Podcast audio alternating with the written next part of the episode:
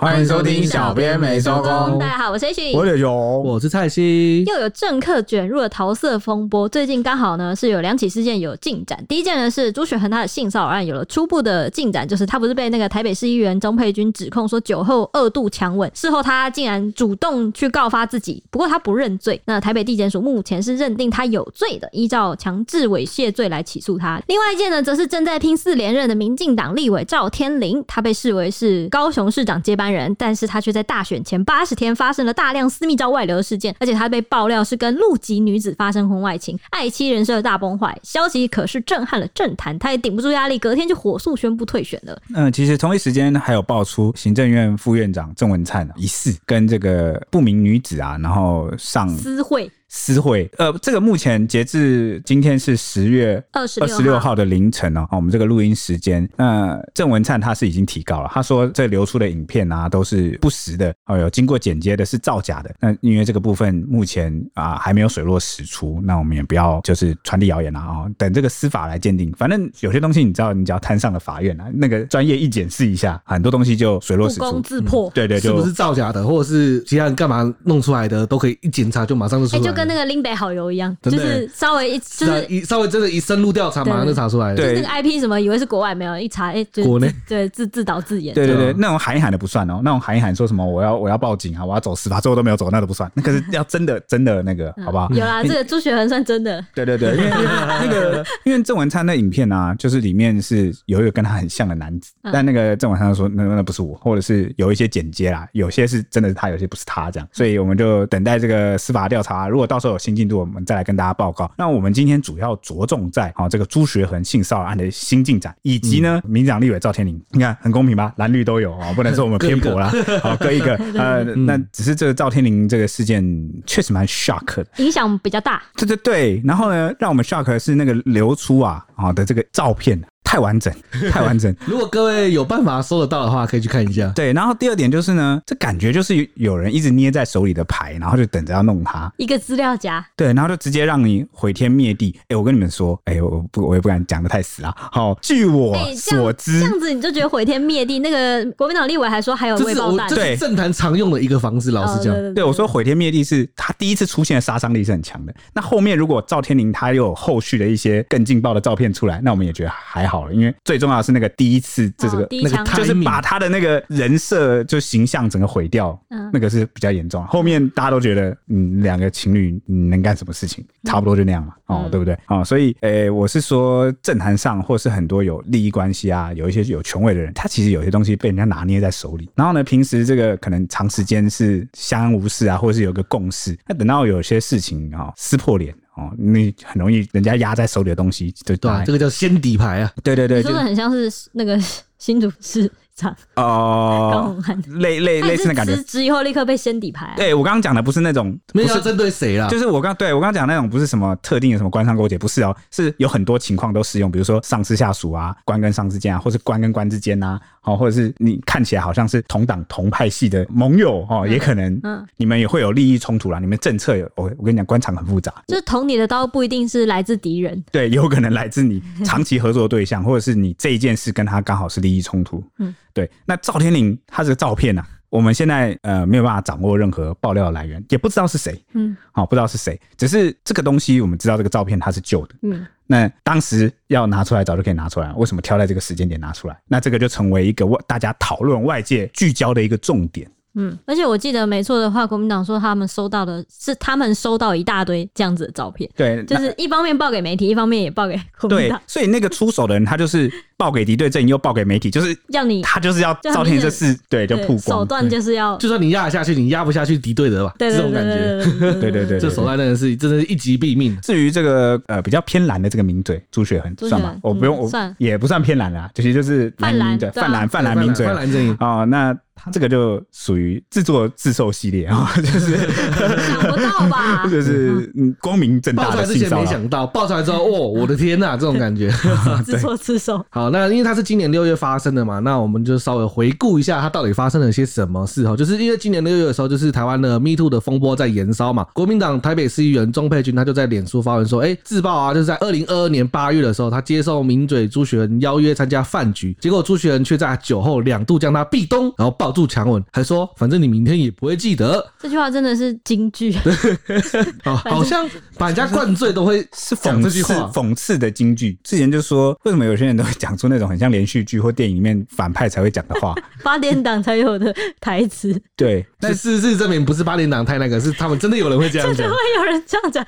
不是我们想象力太丰富，对，是我们想象力太缺乏。但但其实讲真的，就是回顾朱雪恒他呃开始当名嘴啊，或者他在网络上发迹，诶、欸，他其实讲话蛮有梗的。就京剧频发，对，就是毕竟让就是他的听众受众这么多，一定是他的过人之处。就是我们要分开讲啊，就是很多粉丝喜欢他哦那种调侃式、讽刺式、一针见血那种京剧去调侃一些时政，或者是可能他针对他的不喜欢的对手阵营，不管哪个党派都好，他他都会有类似，所以他才会变名嘴嘛。那很多粉丝其实蛮喜欢。在这件事爆发之后，有人是很不能接受，觉得嗯你你怎么讲？就觉得形象破灭。就其实平时你骂他们这些，因为你知道名嘴他并不是只是骂那个政治上的事情，还有那个你这个官员的道德操守啊，然后犯罪啊，或私底下怎么样，那个私下的德行，其实也常被朱学恒拿来批评。所以有些粉丝他其实站在道德制高蛮高的。对，就你在批评的时候，你站在道德制高点，那你你你就很难，你你懂？嗯，大家都同样检视。对对对，你骂的人越大声，大家就用同一个标准检视你。所以成为名人真的是，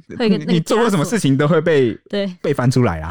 然后这件事情之后，也有人很多人是很挺他，很支持他，觉得说没关系，这个不影响你评论时政，嗯哦，那就期待你就是真的你认错、改过自新啊，然后再出发啊，好，这种这种声音都有了哦。那不管大家是哪一种，都都 OK，或者像我们这种，他他其实出不出来也无所谓，我们也不会觉得特别怎么样。做新闻嘛，你要把自己抽离出来，尽量尽量追求客观的去看待这些事情啊。嗯，那刚才提到钟佩君嘛，钟佩君他原本是隐忍的，就是其实没有要向外对，要没有要没有要揭发，他知道这是台湾的 Me Too 的运动。爆发嘛？朱学恒和他都受邀上节目谈话，结果朱学恒就当着他的面，看看他性骚扰，就是刚才体中提到的嘛。站在道德制高点。那时候发生什么事情呢？那时候啊，民进党爆出他那个内部的党工哦，被一个就是长期知名合作那个什么人选之人形象对形象广告的那个导演有没有？就是常常性骚扰，然后后来结果这件事情被民进党党内那个当时时任妇女部的那个主任给压下去啊。然后呢，然后再加上那时候人选之人也有类似的跳车啊，对对对，讲出很多很荒谬的话。那所以那时候朱学仁就上节目去批判这个民进党啊，你们根本就是性骚扰的帮凶啊！这个 Me Too 里面，你看你们还敢说自己是怎么样，就是很很支持这些啊呃多元价值的运动进步的这个什么女权啊啊对啊，结果你们妇女部主任讲好啊，那时候在批评这些事情，那这个听在钟佩君的眼里，他在旁边听他这样讲，就觉得气到不行。你你就是一个性骚扰的，有脸这样讲，对对对，怒火中烧，没错，所以他因此就气到，就是为此就揭发了这件事情了。那朱学恒事后就在脸书直播上认错道歉，还当下说他其实是喝到断片，所以不记得事件前后大概是什么样子。他就模棱两可的说：“我想我没有办法否认，我想我的确犯了错，就是大打失忆牌，就是我什么都不知道，我什么都不知道，反正我当天就失忆了，反正我就是喝醉了哈。对，反正我，我可能犯了错，但我我喝断片，对我喝断片，反正我就是不知道，我没有意识了，这样对，没错。那最后就宣布无限期停止公众活动，但是仅三个月后来又重回 YouTube 就是频道继续直播，然后评论时事大赚抖内钱呢。所以他的这个无限期。停止公众活动就是停了三个月，三个月没错。那他后来又说要负起责任嘛？他在六月十二号的时候向北检递交告发状，告发自己涉嫌性骚扰。那经北检二度开庭传唤朱学恒调查，七月五日第一次传唤朱学恒，他就辩称说当天喝醉了断片，不记得有强吻过，否认对钟沛君猥亵。那九月二十一日的时候，检察官二度传唤朱学恒，那讯后请回。他离去的时候脸色铁青啊，检方认定他二度违反钟沛君的意愿强吻，且只告发自己却没认罪。十月二十三日的时候，就是依强制猥亵罪将他起诉了。朱学恒被起诉是今年 Me Too 事件首例的起诉案例，依法最重可以判处五年的徒刑。那时候朱学恒向北检递交告发状的时候，很多人就分析啊，认为他是这个是一个手法，因为我记得他提告的角度，那时候我们在节目上有讲，他是属于就是刑法的，就是刑法的认定其实是比较严格的。嗯，好，那在证据不充足的情况下，很难罪行成立。而且他那那个时候提的是性骚扰，结果他被换了一个罪。对啊，哎，没有没有，我跟我跟你说，你你告什么啊？或者是你不要以为你自己掌握了什么的，你你比如说你用什么罪名去告？你用什么罪名去告？跟检察官最后用什么罪名起诉你？那是两码子事 哦。你不要以为好像自己掌握了这个主动权，可以对对对去抓一个你想要的比较难，你觉得比较难立案、比较难立罪、比较难，可以帮你洗刷。对，你可以就是有些他可能这是一个反向操作的手法，就是哎，我告这个啊，这个不成立，是不是等于变相是为我认证说，哎，我没有啊？而且这个非常奇怪啊，你你就是去告发自己涉嫌性骚扰，你都递了这个告发状，结果呢，你被传唤的时候，你又不认罪。对，这这本身这是一个很这是很矛盾的，很矛盾的行为。我跟你说，原本如果你去了，你是认罪，我本来都还可以帮你讲话，说什么哦，那些侧翼会有些呃这个 KOL 啊，意见领袖说你是涉嫌在搞某些操作手段，好，你看结果证明没有，你是真心认错，我还可以帮你讲两句。你不是嘛？你在脸书自己承认说哦，我确实有对不起他，我有做一些不对的事情。犯错对，然后呢，你后来又说不记得，被调查的时候又说不记得，后来又否认说你没有，你这一系列操作就看得让人觉得前后不一，对，就很迷啦。这其实可以举一个例子，假设你今天没犯错，但是你又突然间打电话跟你讲说，哎，我自首，我杀人了，这种感觉，然后就是，然后被调查时候就说没有啊，没有啊，啊，就这让人就是看不懂。所以反正他最终是在这个呃二十三号的时候被一强是猥亵罪起诉了啦。那根据检方调查呢，哈，刚好带大家还原一下啊，回顾一下案情啊，那我们就讲这个检方调查后啊，确切。认定的，就是在去年八月六号晚间啊六点半，朱学恒啊主动邀约钟佩君和另一名女医师啊，在大安区安和路某间餐厅的包厢共进晚餐。一开始三个人把酒言欢，气氛热络。那到了这个当晚九点二十二分左右的时候，女医师的丈夫就到场来接太太啊，进入包厢短暂聊天交谈。那大概呃晚上九九点五十分啊，医师夫妇离去。那当时整个包厢就只剩下朱学恒跟钟佩君两个人独处。那结果朱学恒看到这个此情此景。啊，就从座位起身，走向坐在角落的钟佩君，以双手压住对方的肩膀，强压固定在墙壁上，使对方无法动弹，然后伺机强吻数秒。啊，钟佩君连忙转头闪避，这时朱学恒才停手。啊，没想到朱学恒啊停手之后呢，看似走回自己座位，但是呢，见到这个钟佩君啊被吓到了，呆坐在原地不知所措啊。趁着这个时候，朱学恒又马上再度起身走向钟佩君，一手压住他的肩膀，一手拉。住、搂抱手臂的方式，不顾他撇头、用力挣扎、二度强吻。检察官根据女医师夫妇的证词啊，还勘验了这个朱学恒跟钟佩君两个人手机的对话记录。因为在事发后啊，朱学恒其实有在在手机对话记录中向钟佩君道歉，而且还讯息，对，还答应说呢自己要签下一个算是窃结书啦。啊，保证说自己不会再这么做，哦，然后呢，所以一开始钟佩君才选择不揭发，但是呢，朱学恒啊，他在当时弄那个窃结书的时候，里面又少了一句嘛，就是把那个他承认他有做过这些事那一句给抹掉，嗯，哦，所以就让钟佩君一直觉得他很没有诚意啦，那也是埋下了日后为什么钟佩君会想要把这件事情揭发的原因。嗯，那他当初的道歉其实就是没有，本身就没有诚意，没有在认呢。嗯，那在侦查庭上呢，钟佩君详述了自己遭侵害的经过。而且出示了朱学恒的道歉录音哦，应该就是那时候到这个他的办公室去签那个窃结书的时候录的啊。对此啊，女医师也证称朱学恒用餐时神志清醒。那钟佩君男友啊也证称说自己确实有听闻女友就是倾诉这件事。所以检察官比对相关说辞之后啊，就认定女方没有诬陷朱学恒的动机，而且朱学恒当下意识算是清楚的，并没有达到他自称所谓酒醉断片的程度。那至于亲嘴的部分呢？一社会通念属于性相关的行为，那朱学恒两度强吻钟佩君，事前都压制啊女方肩膀或搂抱，使女方无法避免被强吻，行为上以压制女方的性意识自主决定权，涉犯刑度较重的强制猥亵，而非性骚扰防治法的强制触摸罪。考量朱学恒在短时间在同一地点连续对女方犯下两次的强制猥亵犯行，所以啊，检方就建请法院视为连续犯，论以一罪。那这边补充一下，这个刑法的强制猥亵罪啊，好，它的定义是对男女以强暴、胁迫、恐吓、催眠术或其他违反其意愿的方式为猥亵之行为者，处六个月以上五年以下有期徒刑啊。所以可能他朱学恒大概也没有料想到，明明是告自己性骚扰防治法，顶多就不是犯个这个强制触摸罪，结果没想到呢，啊，这个在检方认定看来啊。哦，是触犯了刑法的强制猥亵。那最终他会被判什么罪名，或是他这个罪名成不成立？哦，但其实要看法院，要看法官接下来的审判。那只是呢，检察官啊先认定了，那就觉得那就可能会朝这个方向去审理啦。我觉得朱学仁真的是很太轻敌了，就是就是太轻忽了。对，太轻忽，就是钟佩君他他一开始敢讲出来，代表他一定握有物证跟人证，他不但有人证，还有监视器。你那个窃结书。对啊，然后你那个录音，光这就无敌了吧？我觉得。对，而且我觉得你你你随便检察官看，就是你就是被你就是强制接近、强制猥亵，已经不是很明显就有强制意图了，就违反他人的意图。因为你固定他的身体。对对对对对，嗯、我觉得这个这个光是监视器里面一看下来，他就不可能是只是性骚扰了，还敢告发自己，真的是蛮不自量力。对啊，而且酒醉断片的程度啊，基本上你要没有什么行动能力、啊。对对对，你而且你在可能监视器上也要表现的很。对啊，那你如果都还能行走自如啊，好好的什么叫见车离开啊什么，那那你就很难去对啊说这个就是马上就会被辩证的。你看一一上到这个法律程序，那你很难去回避。嗯，而且第一关就被检察官直接驳掉你原本那个自己告发的东西，直接改成那个非告诉乃论的。那上一次我们前几个月在 Me Too 风波烧的很大，然后还有朱学恒那一集，我们都有讲到说酒醉他不会让你去做你原本心里没想过的事，他只是会让你更放松，然后更接近你心里原本的样子。嗯，好，所以我们要珍惜那种喝酒醉就会睡觉的人。好，这 都是好人啊。喝谢谢喝醉了就睡觉就是好人。谢谢谢谢。好，就是呢，不是就是酒力很差吗？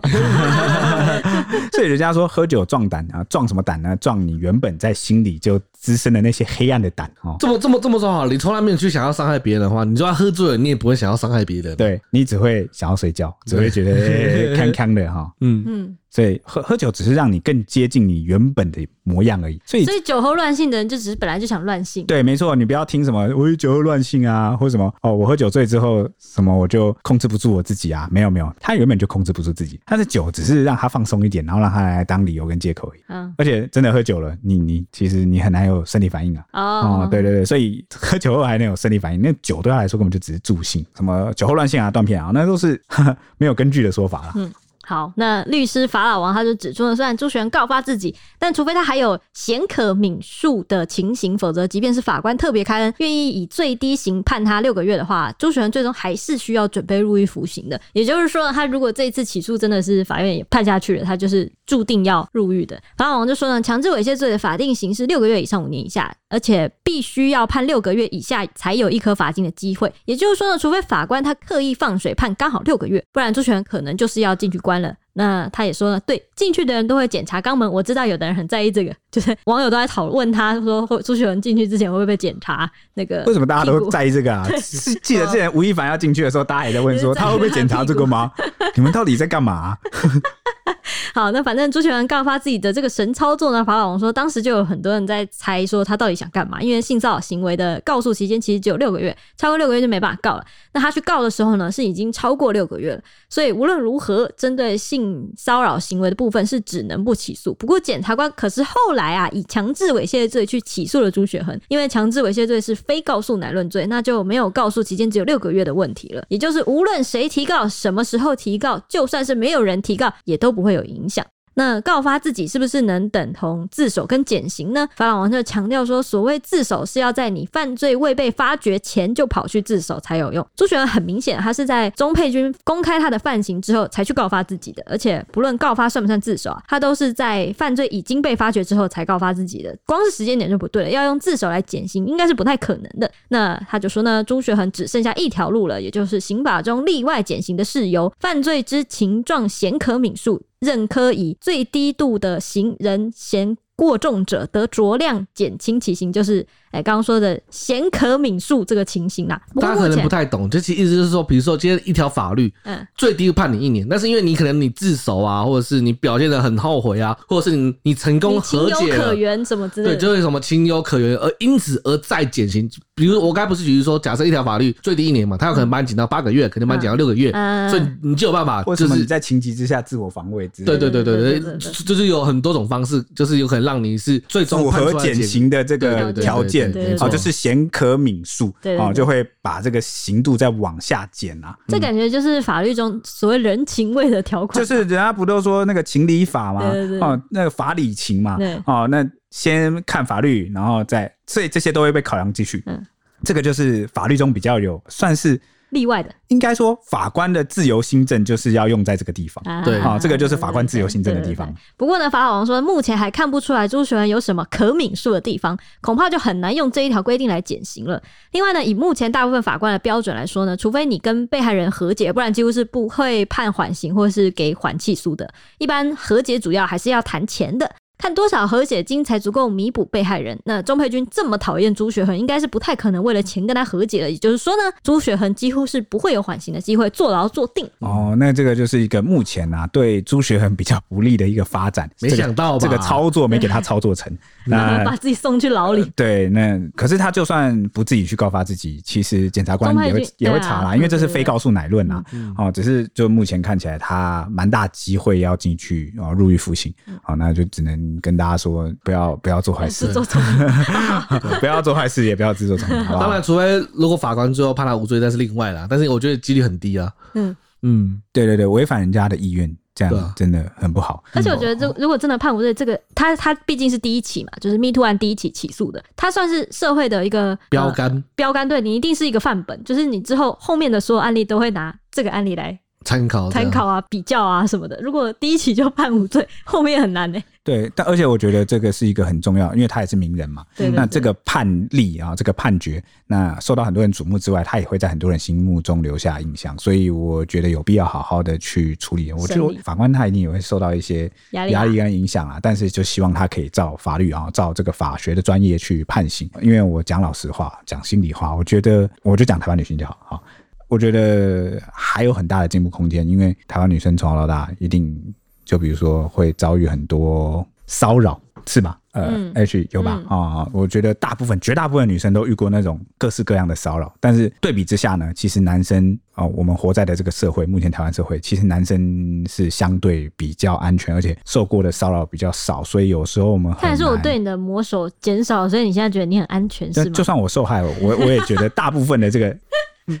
我们因为你受害，我我讲的是一个生态常态哈。Okay, okay. 常态男性是真的是是骚扰你，常态就是男生真的比较少受到骚扰，那女生真的是受到各式各样的骚扰，是真的很多。那只是我们男性啊，啊，如果这边有男听众，我就这边讲一下，我们很少去，除非我们身边的，比如说我们有女性的家人，或者是你的妻子、老婆、你的女朋友遇到这样的事情哦，你才会去意识到说，哦，其实有些环境或者什么，其实对女性是很不友善。很不安全又不友善。那有些人以为这个只是偶发的，或者是现在才遇到，但其实没有，他们可能从小到大，其实它是一个长时间的哦。所以有时候我们很难去感同身受，或者是交换那个视角哦。希望大家我们现在就多一份这样的意识，知道说我们其实很多环境上的那个要改善。所以这就是 MeToo 运动要达到的一个某某一个程度的影响吧。对，那所以后来这个修法嘛，就多跟骚法上路哦，它其实就是为了来某个程度上要来改善这件事啊。哎、欸，如果我从小骚扰你到大，你会怎么办？你会告死你啊！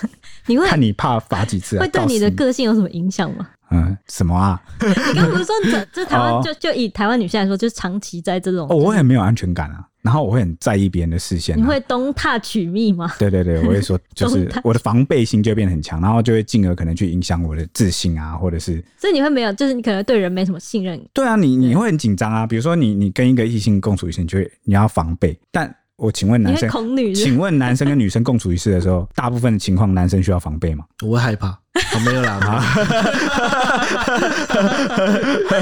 呃，行吧，哦，感觉那个台湾两性要有平等啊。好，好，好，那我赶快先进入下一题。知道要害怕、啊。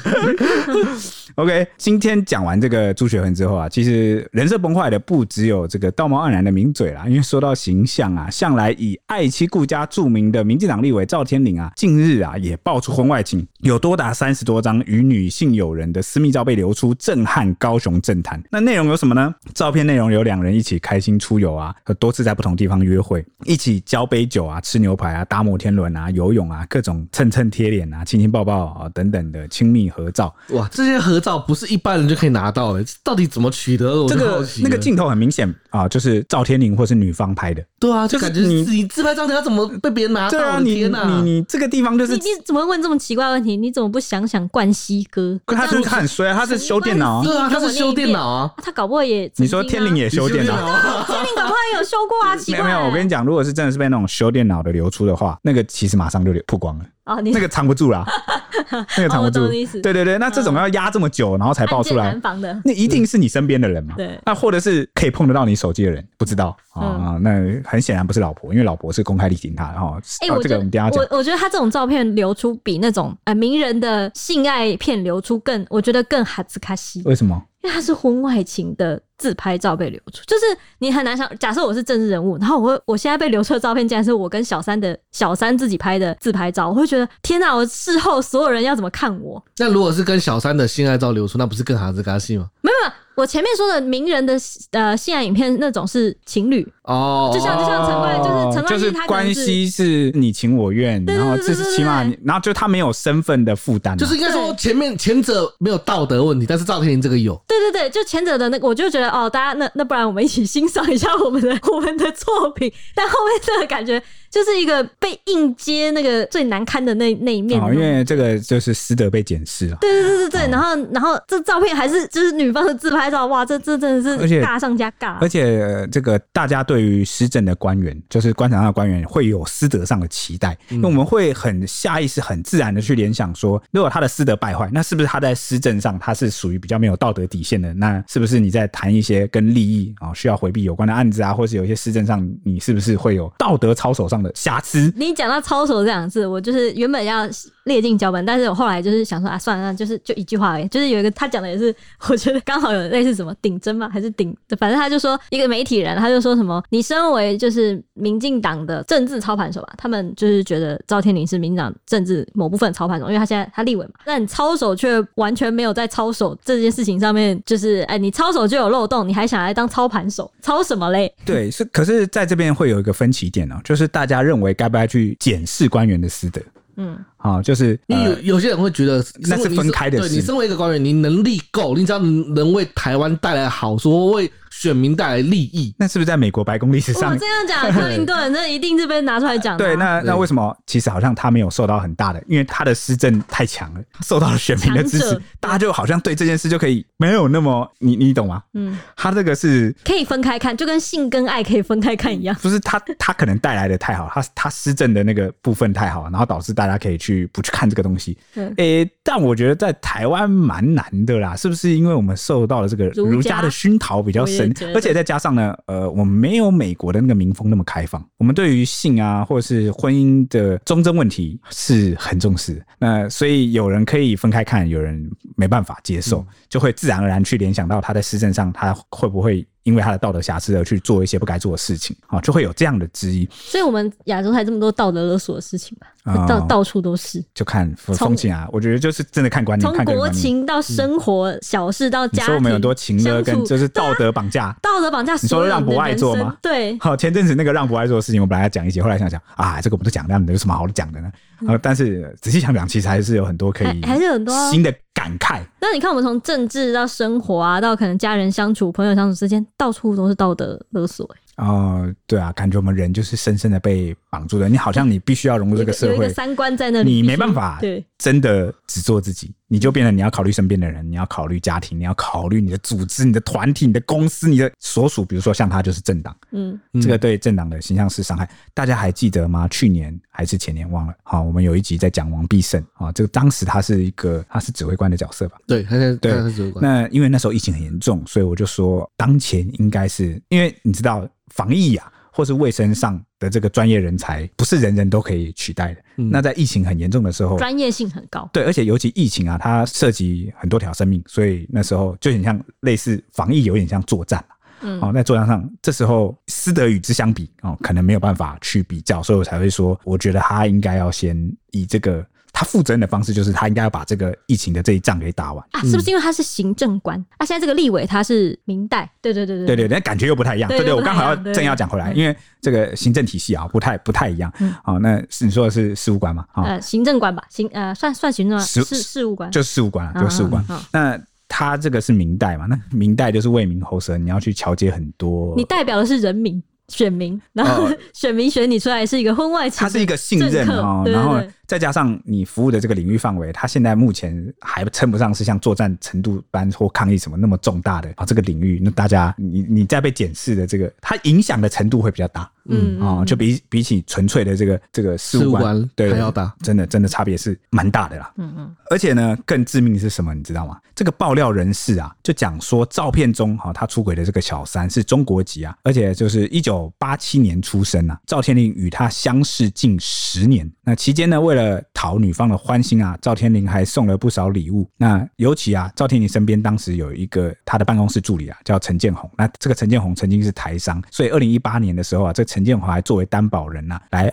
安排中国籍的小三和他的这个女方的友人，借着医美健康检查的名义来台，在台湾待了总共十天呐、啊。那期间他们到九份观光，那赵天麟也现身作陪，那三个人还一起留影。哇，我能知道的这么细。真的真的不是身边的人，我就不相信了。而且而且，我记得后面那个他来台的那个检查什么的证明都有曝光哦，这绝对是身边的人呐、啊。我跟我我跟你说，还是卧底，因为这个两岸关系这几年比较冷啊。然后呢，其实很多 呃不不是啊，就是很多那个中国大陆的朋友们，他们要来台湾旅游哦，其实是不太方便哦，就没有以前放的那么宽啦。那最方便的方法是什么？就是医美，几乎都会过。医美或者是这个跟医疗有关的医疗行为有关的，然后都可以获得，就是就比你单纯的观光签来说，还是还要容易了。对，所以以前会有很多配合的诊所或什么，就是让那个大陆要来观光的人有没有就来这边，只是开个单据，作为他好像真的有来检查。对对对对对，那其实他是来观光的，他是来自由行的。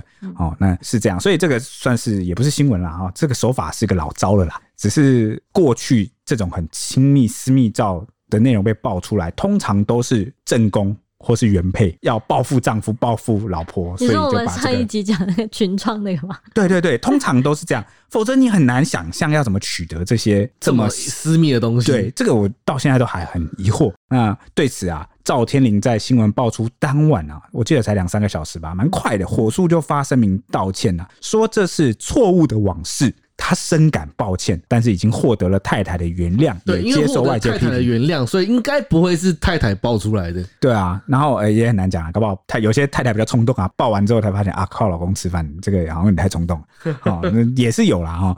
那反正当时这个媒体也在想，这到底是几年前的事情，到底老婆知道多久了？那隔天一早，他也开记者会道歉，强调他没有邀妻子来，因为这是自己的错误，由他自己来承担。那就对公众道歉后，大概两分钟啦，哦，就快闪离去了。嗯，那赵天林与绰号丁丁的妻子丁雅婷，她从二零零七年结婚至今已经十六年了，哇，非常久了。每年二月十日，两人的结婚纪念日，赵天林都还会在脸书发文放闪，就算只是夫妻两人的日常点滴，他也不时会在就分享到脸书。这样的习惯就是维持来，其实已经有一段时间了。那像是今年，他还向就是老婆示爱，说他说他写下什么呢？他写两人从二十岁、三十岁的青年步入四十岁、五十岁的中壮年，未来的日子会持续携手情深，一起加油喽！哇，没想到这样放闪放成这样子，那不只是结婚周年这样子放闪，情人节赵天麟也是固定会丢闪光弹啊。他说：“哎，政治工作跟公共事务一样，充满了热情与挑战。”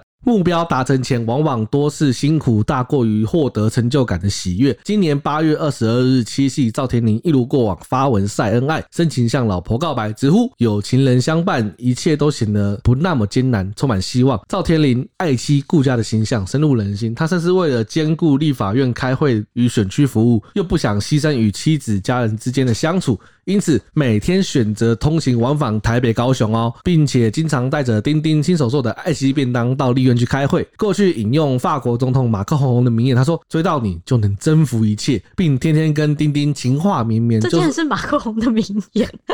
其实我觉得征服一切有点像那个罗马那个凯撒，就是我来我就我征服的，应该有类似的，就是、应该没有像你那么霸道总裁的这种想法吧？对，对对，应该是说他感觉那个感觉有点像是我已经做到最难的事情了。对，我征服了一切，就我已经做了最难的事情，那接下来没有事情能够再难倒我，这是第一种我的第一种第一印象的解读了。那如果你霸气总裁的说法呢？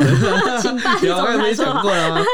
然后第二种是另外一种解读，就是哦，我追到了你，那你是我力量的泉源，有你给我力量跟自信，我仿佛觉得我无所不能，我就能征服一切。怎么样？我像是我我现在这样解读起来有没有中文系的感觉？这不是脚本上的内容。不不不不，我觉得你比较像是你比较像是可以去当那个什么情话大师或者什么撩撩 妹语录大师。把我 sense 弄得很低，我本来以为你要讲说有点像说，你是讲 PUA，我以为你要讲说什么，起码应该像个印度诗人吧？古代印度诗人常会讲一些很浪漫的话。我感觉他就就这几句，你也可以分析成两两个可能，是不是？我跟你说，我就一直说我们，我感觉那个小玉美中文会不要讲新闻，改成那个有一种那个节目永远都不会倒。谈感情的节目，哎、欸，很多粉丝都要你赶快来那个什么铁熊爱情教室，哎，你还记得吧？他没有案例啊，大家投稿来，我就分析。哎呦，下挑战题啊！不要了，不要了，就收回可以吗？这样讲出去啦，我不会剪掉的。呃，以后以后这是节目是到什么？哎，今天我们又来分析了。每天都期待大家投稿，这样我就不用写脚本。越挖越大了，有信心吗？我要继续讲下去了。那还问你有信心吗？啊，才发现这一段不是我讲。哦哦，对了，要讲一下那个法国总统马克宏，我觉得他的那个恋爱是蛮有趣的，因为他是师生恋。对，然后就是他的第一夫人跟他的年纪差距是蛮大的。马克宏的恋情你都有涉猎，你不愧是爱聊。之前闹很大哎、欸，这件事我记得好像、啊、就是他在选总统的时候，其实闹很大。爱情语录大师。当然，然后重点是马克宏又帅。真的，大家就会关注他的感情世界是怎么样，师生恋呢？禁忌又浪漫，就是在在求学过程中可能不太 OK 啊，因为那个 诠释，你突然想到了是是，对，诠释那个什么的，这样不太好啊、嗯。因为而且重点是双方是毕业啊，毕业之后对啊，双方的那个社会经济条件跟那个社会经验不对等。可是他后来是毕业后去把人家，所以暗恋，你可能求学是暗恋嘛？我在怎么讲都不对了，反正就是那个，我就在看你怎么圆，就很像那个日本。不是有个日剧叫《魔女的条件》吗？得得得得，好，你还会唱是不是？OK，那我们回到话题吧。好，那赵天林就算上政论节目，其实都有把握空档的机会，就是传讯息跟老婆打情骂俏，还有传说什么觉得你老公帅不帅啊？有即便赵天林已经是三连霸的立委，但是每逢选举时，那个他老婆丁丁都会穿着赵天林牵手的背心，陪他一起穿梭在大街小巷拜票，夫妻间谍情深可见一斑啊！啊，可是呢，讲到这边，因为他他后来道歉声明说，老婆其实。早就知道这是陈年往事啊，老婆过去已经原谅，就让人有一种感觉，就是我们过去谈过蛮多艺人交往，或者是夫妻离婚，或者是遇到一些感情问题什么，就会觉得外在表现怎么样，其实感情嘛，如人饮水，冷暖自知。你怎么知道你？你我们外界是不可能知道他们私底下的冲突啊、心酸是怎么样，可能老婆有什么样的委屈，或者是两人之间细节的相处。尤其是公众人物，他为了必须对外去维持形象哦，所以看起来是这样。我跟你讲，你这样一讲，我我心中目前为止最印象深刻的案例就是宋仲基跟那个乔妹。为什么？是是是，这这这哎这这，惊讶到讲不出话，怎么会结了马上结婚离了婚，然后宋仲基又再娶了一个，然后又怀孕了。就是你知道吗？他们一开始结婚的那个形象，你说世纪婚礼是不是？对对，就是那个形象有点太过于完美、完美美好，然后两个人都是形象超级好的，然后他突然离婚了干嘛？然后你就会觉得这这两个人私底下一定是一定是很接近接近撕破脸。听到什么什么世纪婚礼、完美婚礼，我都觉得哇，这个不会久。那个那种童话就是对啊。可我觉得没有，你看像大 S 跟汪小菲，他就你不觉得就有有迹可循吗？是不是真的这么恩爱？就是有些，因为有些人是不演的，啊，对，对对，有些人不演，因为他没有靠那个公众吃饭呐。对，你靠公众吃饭，你就要加减演，就特别演嘛。但他们其实就很有钱啊，为什么要靠公众吃饭？就该年轻的时候该赚都赚够了，干嘛靠？宋仲基跟那个乔妹，他们两个就是形象超好，然后又非常吃公众，因为他们还在吃公众饭，对对对，还在吃，还是演艺圈，所以就很难想象说哇，他们怎么会突然离婚？然后啊，宋仲基怎么又娶了？这种感觉，就每每一个你都猜不透。就有些事情已经在酝酿，其实看不到。我跟你说，对对对对对，啊，我我觉得事事都是如此啊。然后有时候我们讲新闻啊，其实我们也只能讲到一些很表面，我们看得到的。大家一定要对事实保持谦虚，因为所有的事情都是在你都是我们几乎都是不知道的。嗯，啊，所以暗潮汹涌。对，所以所以你知道，有时候我很难，也不是说难过。就是我看到大家为了一些事情，在比如说在网络上啊，或现实中去撕破脸，去争执，去争执一些很，我都一直想要跟那些？那些人讲说，这是一时的事情，这是很表面的事情，它不值得你跟身边的亲友伤筋动骨的去吵架去，对吧？所以我以前不是常常在提倡这个想法嘛，就是说什么啊，政治是一时的，那个都是一时的，那个政治人物啊变得比你还快。你还那边为了他这么忠贞，然后去撕毁你身边，你知道人越大越孤独，你身边的关系就不多了，你还在那边撕破脸，对不对？嗯，而且感觉今年的选举应该是蛮精彩的哦。是吧？终终于要精彩了嘛？哎，之前是很早就精彩，他今年感觉预热的特别晚。之前之前还没破百的时候，就吵的跟什么一样。今年哎破百了，好像嗯，怎么还在？对，这蓝白都还没想的，然后怎么合，对不对？是的。但现在我觉得应该之后会越来越精彩啊！到进入倒数五十天之后，搞不好就越来越激战了。好吧，反正就是好酒沉瓮底啊，这精彩的比较晚来。好，我们先说回来赵天林啊，那反正我是觉得，但我我这边要称赞一下赵天麟。我我不管他是装的也好，然后特别去，起码他愿意表现啊，就是这种啊，就是呃，你说他长期以来这种形象，对对，你知道装很难呢。或是这个这个这个，我就我就想到有一句名言，就算你说谎，你知道能说谎一辈子，你也是成功的，就是那个又不是谎了，因为你已经用实践去实行它了。就起码你真的做到了，你说服了每一个人，对对对，包括自己。啊，我为什么要称赞他这一点呢？因为我觉得其实大部分人蛮懒的啊，我是说经营关系上蛮懒的，就是比如说结婚啊，反正他都是我自己老婆了，我也不用特别去讨好他，或者准备什么惊喜啊，或者什么啊，随便啊，反正他就跑不了，嗯，啊，跑不了。可是他，因为你看政治人物那么多，也不一定人人都要去经营那个爱妻形象啊，对。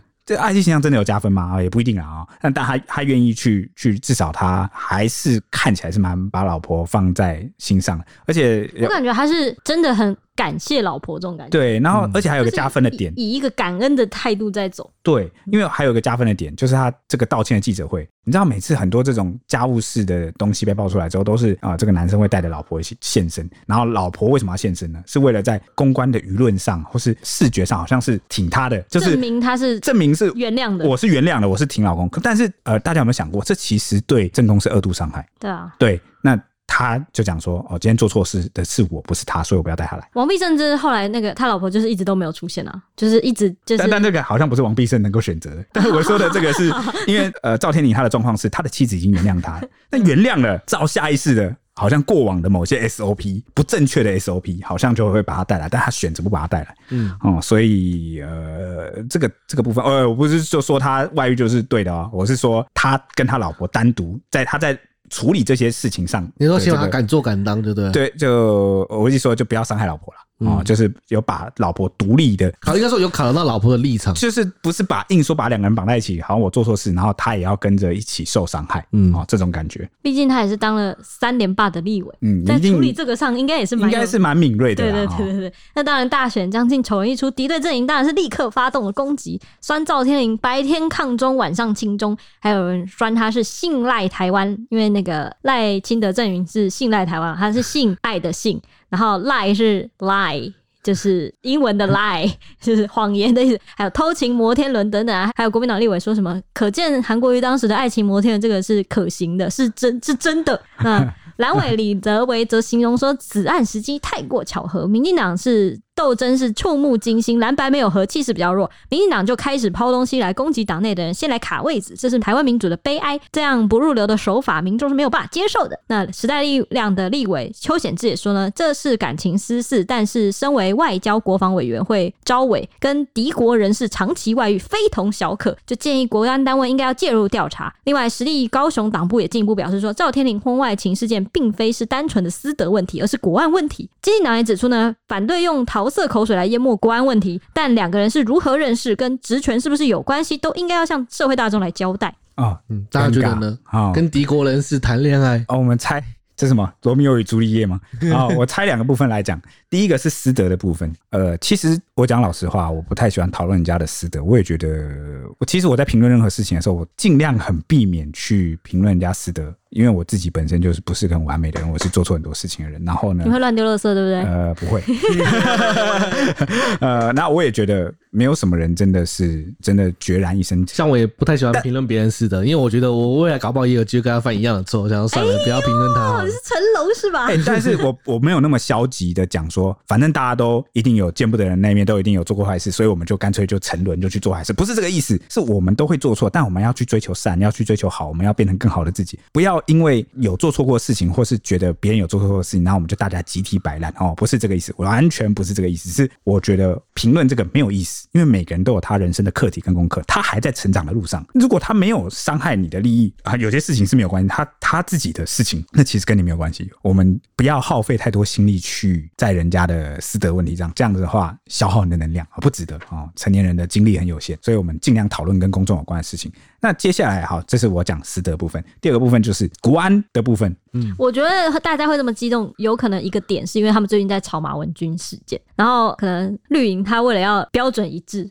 嗯，就是马文君这样，那我们的党、我们的阵营的人也要同标准，这样就是同标准看待，是不是有通敌的问题？对，因为而且这个很尴尬。其实我讲认真的，哎、欸，我们跟这个中华人民共和国，就是这个中共的政府啊，突然直呼起名讳了。因为我要很细节的分开啊，政府是政府啊，人民是人民啊，我们的政府跟他们政府是不是现在关系是不好了？关系很有，甚至有一点紧张。但是我一直以来都啊很强烈的在讲说啊，民间的这个两岸民间呐，他的气氛跟他的来往是另外一回事。哎、欸，对，我们有大陆听众啊，对啊，我们其实有很多中国大陆的听众，嗯、他还会给我们来来信啊，嗯、就是觉得啊，我们哪些地方讲不对，然后觉得哎、欸，你你们都看法太台湾视角了啊，啊，我们这个中国大陆的民间的这个想法不是这样，不要把这个中共政府的想法不能代表我们啊，所以这个在哪边都一样嘛，你民间跟政府不一定是同调，好，所以我我不太喜欢把这个呃。中国大陆它的民众啊，或民间，把它除了一些少数我会嘲笑的小粉红跟战狼之外，我觉得大部分人其实大部分人是真的是蛮蛮善良的啦。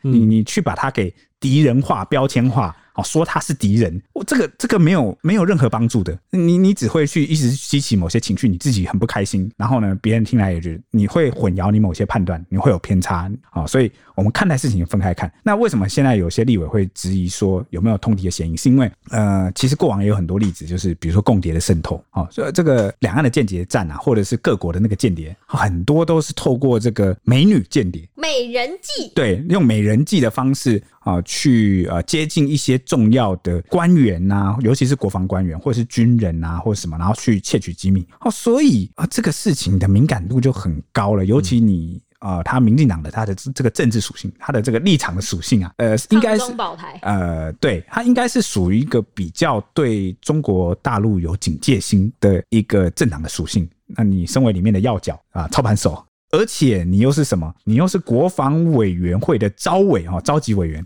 就是跟国防有关的，对，外交国防哎、欸，外交国防、嗯、国防哎、欸，都刚好跟这个对勾上。但如果各位听众，如果男性的听众，或者是你呃女性听众们，你们身边有这个呃老公男朋友，你问他一下，当兵的时候最常看什么？举光原地嘛，哦，那个政战节目嘛，教学的那节目里面最常演的就是什么？演的就是有美人计来接近某个阿兵哥，然后跟他套这个军事情报。举光原地竟然会演这个，整天都在演这个，这个这个这，你知道为什么会都演这个吗？是因为吃太多亏了，因为真的很多人中招。哦，真的。我跟你讲，那里面演的你不要觉得那么乱掰，就是因为很多人中这种招，所以他就还要一直演。然后通常那个举光原地，他是这种百试不爽，这种情境剧呢，他都会取两个字，什么很震惊的标题，什么陷阱。什么，或是蜘蛛网，然后或者是什么什么火线瞬间，什么就是那种不负人心，没有没有没有没有那么 local，就是反正就是用的很像很震惊，很像什么台湾变色龙还是什么那种 蓝色，就是很沉重的一个标题。就是什么羔羊，好 类似这种。那你们看的时候的心情是怎么样？很滑，我这种形容词啊，就是我就觉得很可爱啊。哦、没有，或者想怎么没有美人来诱惑我呢？有我就中招了嘛，对不对？而且而且我觉得，如果是阿斌哥的话，更容易。对，确实阿斌哥更容易中招。不是看的只会觉得这不是我。就只有那种高官才会被诱惑啊！哇，那种情报官 或什么，一个二兵诱惑我干什么？他们看了可能会觉得这我啊，这我看了就觉得怎么没有人来诱惑我？搞不好你，搞不好你处理的是军中很重要的那个啊，军你说我守大门的机密，搞不好。他如果来诱惑我，我就会把营站里面最好吃的面包品牌跟他讲。小蜜蜂出现在哪，我会跟他讲。啊，对，大概大概就这样啊，所以才会从私德问题啊，牵扯出了国防问题，嗯。啊，就国籍问题被放大检视，你交往的对象，尤其是呢，这个小三蛮正的。蛮漂亮的，对吧？欸、而且他只他有年龄差，他对他只比我大一点点，我蛮蛮惊讶。哦，你意外偷铺路人的年龄？对啊，他只比你大一点点，大一点点而已。就是就啊啊啊！竟然我我跟赵天林的距离这么近吗？对，是 虽然是年轻，但我不知道赵天林的岁数了。看起来应该但是应该大我十岁以上。能当立委应该四四五开头，对啊，应该大我十岁以上。对，那。看到这种年龄差距，又不免让人觉得，从他的国籍那个年龄差距较好的外貌，加上举光原地，就是让人一直想到举光原地的那个情境剧，你知道吗？那这就是，所以大家就蛮紧张的哈。好，反正呢，这件事之后呢，民进党主席也就是总统参选人赖清德就回应说，当事人自己的事情有责任对家庭社会说明清楚，这是他无可回避的责任。高雄市长陈其迈也说呢，这行为很不应该，应该要深自检讨。至于是否会影响立委布局，则必须要审慎评估。赵天婚外情一案，由于被控说有涉及国安疑虑，引发绿营基层炸锅。民进党内呢是评估这件事情对选情的影响是蛮大的，尤其女方是中国大陆籍人士，基层忧虑抗中保台这个神主牌会因此裂解，纷纷喊话要赵天麟退选。赵天麟道歉后不到一天，随即他又发声明宣布他退选了。他说：“我决定退选是对挺台湾支持者负责任的态度。”一起完成总统与国会过半的大局。公领域部分呢，我不曾有任何问题。我过去十二年的立委生涯，无论在卫环、内政还是国防委员会，都竭尽心力守护台湾、建设地方。对，那值得一提的是啊，赵天麟在选前八十天退选了，让绿营选战面临危机。接棒人选截至啊，我们这个十月二十六号凌晨录音时间为止啊，都还没有出炉。因为赖清德为此次大选所喊出的民主大联盟，他的退选人数呢，包含赵天麟在内啊，已经多达七人。从宜兰县、基隆市、台北市、新北市、桃园市、高雄市、屏东县啊，都是阵前换将的情况。那外界关注是否冲击绿营选情啊？那更质疑说这个爆料的时间点是不是太过巧合了？有没有中共介入选举的可能性啊？对此啊，民进党立院党团回应啊，与其说是巧合，不如说中国动作是必然的。到底有没有中国因素？当然就是有。中国逮到机会哪会放过你？这些企图民众都看得很清楚。哈，我觉得这个讲的是斩钉截铁。讲讲就是有。那我顺便补充一下，国台办他有回应这件事情。朱凤莲他说：“呃。”不介入台湾选情啊，当然是这样讲，这样讲是这样讲。这个中国大陆国台办啊，哈，冷回应啊，觉得不会介入台湾选举。但是这是国台办一贯的风格啊，就做了也不会跟你讲，对不对？哪有那么笨的啊？当然做了也不会跟你讲。那那是我干的，我刘书的。那其实呃，在国民党或是一些在野党哦看来啊，他们反倒是觉得民进党内部的这个派系，或是为了这个高雄啊市长的人选啊卡位啊哈斗争，在选情布局。上哈，在做内部斗争，然后可能就是内部的人放出来的。那各位听众，你们觉得是中共啊的这个渗透在搞呢，还是呢这个民进党内部在派系厮杀呢？哎、欸，我跟你说，这真没有答案。我你知道要怎么样有答案吗？就套到我们这个这一集开头呃讲的，要有答案啊，就丢司法调查嘛，你就知道是谁。哎、欸，有人泄露这些。不不，谁泄露了？到底给谁的？给媒体，媒体总总总要说从哪里收到的吧？不司法调查一下吗？对啊。而且如果、欸、如果那赵天林可以告说就是私密，但你有没有发现，他到截至目前为止都对这件事情没有要采取法律的追诉，或者是希望法律去查？我知道，因为赵天林不是拥有照片的人。什么意思？他不是拥有者，所以他当然不能去告说侵害隐私啊。没有，有有他本人在里面就可以告。哦。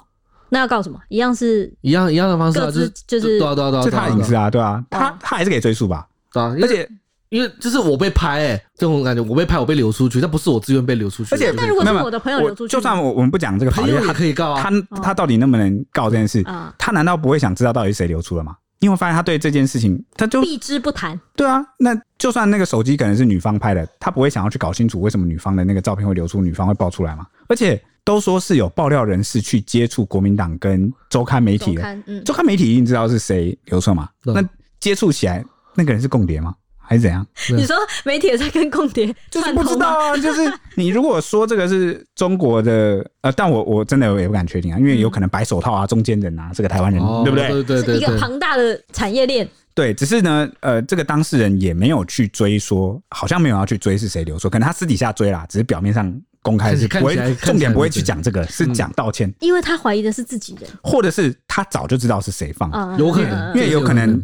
另外一种可能，哎，我这这边以下是臆测哦，警告，这是以下是我的臆测，有没有可能他知道是谁握有？然后呢，那个人可能他被长期威胁。你看国军的那个举光原地的那个 情境剧，长这样演，真的就是他一开始只是逼你做一件事情，就是比如说我握有你某个什么照片哦，你最好照我的话，每天送鸡排来给我吃，然后就是好了，你帮我偷一次就好，你帮我去偷那个机密，偷出来就好。然后呢，那个机密偷出来之后说，你再帮我偷第二次就好。你你不听吗？你不听的话，什么泄露？对对，就是滚雪球什么之类。哦，这是阴谋论，这是阴谋论。然后我不一定讲的是像这个，我就很有经验。我今天第一次我就自爆，敢拿我把柄，我第一次让你自爆。所以他到底是把柄为威胁呢，还是有人就是单纯没有基于利益，就是蓄意报复他呢？还是说呢有别国人士在背后操作呢？还是说这是派系利益斗争呢？不知道，目前都没有答案。他本人好像也也没有要泄露的意思啦。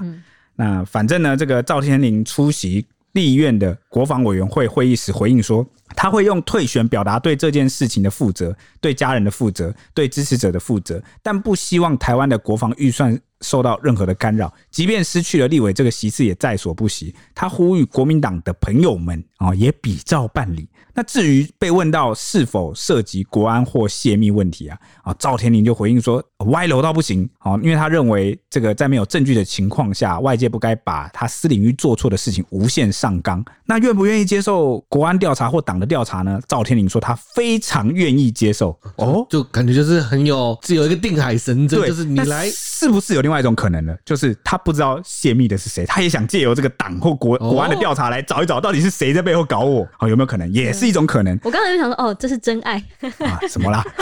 所以他到底是知道还是不知道？呃，这个我蛮希望他也可以来一个什么调查，然后就太好奇了。嗯、我是好奇啦，嗯啊，到底是属于哪一种剧本呢？嗯，不知道。所以这件事情里面，你不好奇他跟这个 C 女的那个，你说发展到什么地步吗？感情怎么样或什么？就婚外情怎么样？你好奇的反而是是谁泄露？我跟你说，你是柯南，不是啊？一个婚外情能发展到什么地步？最多也就是进房间。不要讲什么婚外情啊，两个人的感情，情侣两一男一女，或是一男男一女女，好了，能能发展到什么地步？能做什么事情？不是这个自古情侣眷侣哪一个不是那样？那个都是我们想得到的嘛。那有什么意思？八卦当然是要八卦最新、最山、最色的地方啊。他每个每个情侣私底下哪个不新不山不色？所以你就知道其他他们会不会还有拍什么东西啊？或者是他们都在你就想看嘛？你就缠人家身子嘛？你下贱！这种事情不然去买嘛，花点钱嘛。就是反正呢。我觉得那个就是大家想得到啦，顶多就是那些照片、影片，如果后续又流出，他会不会担心有人握着要？哦，所以他不敢乱讲话，所以他不敢。有有，哎，我再讲一次，这是我的臆测，这是我的猜测，你们不要当真。有没有可能是这样？有可能。那那有有没有可能他这边讲说什么？他愿意被国安调查、党的调查，是不是他在放话给那个爆料者说：“你适可而止，够了，我现在该退的调查我了，我那个选战我已经退了。”该道歉已经道歉了，形象也毁了，我该承受已经承受了，你你适可而止，有没有可能？有有，有，我不知道啦，怎么可能都没有？我那边乱，我们这边乱讲嘛，对不对？对，那赵天林的老婆丁雅婷，她在十月二十五的时候也跟着发文说，哎，称这个是多年前的错误往事被提及啊，伤疤再度被揭开，还是难免会感到伤痛。那丈夫就是赵天林也因此付出了代价，但后续的无限上纲导致政治风波至今仍在震荡。他与孩子都是二度伤害，希望外界的议论揣测可以停下来，给他们多一点空间。他还说：“我当年选择原谅我先生，这次我还是会与他站在同一个阵线。”就是证实了前面的那个原谅的话是不是不是乱讲的啦？这样子。所以那个他之前的放闪也有可能是在弥补老婆吧？有可能哦。可是他放闪好几年呢。对，他就说这多年前的往事啊。所以是有没有可能是多年来的弥补？对啊，原谅之后一直要弥补啊，余生弥补你。对对，就是我更爱你，就是我的弥补啊。有没有可能？那各位听众，如果是你遇到这个情况，你会你会选择原谅吗？或者是呃，你会如果你是被那个被发现的人，你会用你的余生来弥补吗？啊，我觉得这个都是可以去思考看看。就是当然。因为 PTT 就是这个消息有被转到 PTT，就就有女乡民的好奇，她就发问说：哎，许多女生在选择丈夫时，就会认定对方是这辈子的唯一，但是若是自己并非丈夫的唯一，那你们真的能真诚接受跟原谅男生的道歉吗？没错，就是刚才铁兄问的，然后就引发了就非常多网友讨论。那有网友就说：老公有钱就可以啦，没钱可以早离了。还有人说，男的有钱都会吧，没钱直接分。钱给够就行，钱给到位啊！还有人说钱给够多，怎样都可以，一切都是钱，这也太扭曲的价值观了嘛！你们把男生当什么？男生是这个提款机，是耕作的牛吗？只是钱吗？只是我们只是行走的钱吗？你们把感情，我跟你讲，这个回应都已经没有在讨论钱了，感情。跟这个家庭生活是两件事，生活下去，他们都有人在讨论生活，你懂吗？对对，就他们在讨论的是经济跟生活、家庭。但对这反正会回答这样的人，这些人他们没有在讨论感情的事情。嗯，但是明明呢，这个原 po 他在问说，你们可以原谅他吗？这个明很明显属于这个感情的范畴。但是呢，偏偏婚姻啊，感情跟生活又是分不开的，又是绑在一起了，很多婚姻或是很多生活，甚至已经没有感情，只有生活。那所以这些人可能就是在切身的讲，就是直接跳到那个生活生活的部分。对对对。那不过有另一派认为说，如果只是花钱解决需求还可以忍受，但如果是出轨后还与第三者产生感情，就令人感到愤怒，这种行为绝对不能原谅。所以一分钱多够就好，二分绝对不原谅。嗯、对，就对对对，就没有吧？第二个是那个。可以接受这种事情，花点钱嘛，对，他就是花点钱嘛。这种事花点钱嘛。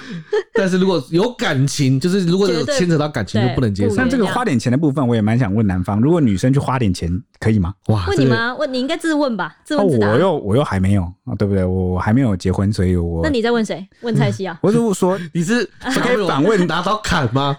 可以反问，如果有些男生觉得你花钱接受一下那个没有感情，那可不可以接受女生？等一下，蔡西刚是在回答吗？对啊，你想被我拿刀砍？你说，你说，假设我是你女朋友，然后我现在哎，哦，不是不是不是，我说你问我这个问题，你是想被我拿刀砍吗？那如果我真的这样跟你说，我跟你坦白呢，说蔡蔡蔡西，我跟你说，我昨天去买了一只鸡，鸭吧，一只鸭，买了一只鸭。我就说，比方现在让你让我买一只鸡啊！哇塞，看来两人遵循的是汉谟拉比法典。好，我不想再问这个问题，太可怕了。OK，反正我我跟我跟你说啦，这种事情双方有共识就好了。对啊，这两人的相处是自由的。我我们要给你汉摩拉比，好可怕。呃，好，最后还其实有第三派啊，就说不论是否有感情，会不会赚钱，只要发生这种事，就要彻底断干净，否则以后也是自己要漱口啦。他说，哎、欸，无法、欸，信任基础已崩了，我觉得最容易重蹈覆辙啊，而且信任感已经被摧毁掉了。就算对方改正，我我也会怕，会疑神疑鬼。还有说人模人样的人渣，外遇恶心的不是爱情本身，是满口谎言跟猥亵的嘴脸。看来有很多受过伤的朋友，猥亵的嘴脸一定是看的。不过其实我觉得社会上应该原谅的，其实真的，如果如果我我觉得，因为往往会这样讲，是因为他们没有跟那个当事人有任何的感情关系，所以你才有办法讲的这么理直气壮。因为有些人真的遇到的时候，是因为他深爱着眼前这个人，导致他不知道该选择原谅还是对，不然不然不然不会有那么多人问出这种问题，或者婚姻你暂时没办法改变这个生活或婚姻的现状。那你就被迫要逼自己原谅，就会有很多挣扎了。这感觉就是一个很深入的话题，感觉可以再开一个那个专题来讨论啊。那以上今天是这个朱学恒案的后续最新进度，以及赵天林啊爆出这个私密照啊，那后续会不会有什么什么发展来证实我们的猜测，或者是跟我们完全就是超乎我们想象的？不知道啊，对，啊，对对，这个就是小编原地啊，再跟大家来就是报告，好不好？那我们下一集见喽，拜拜。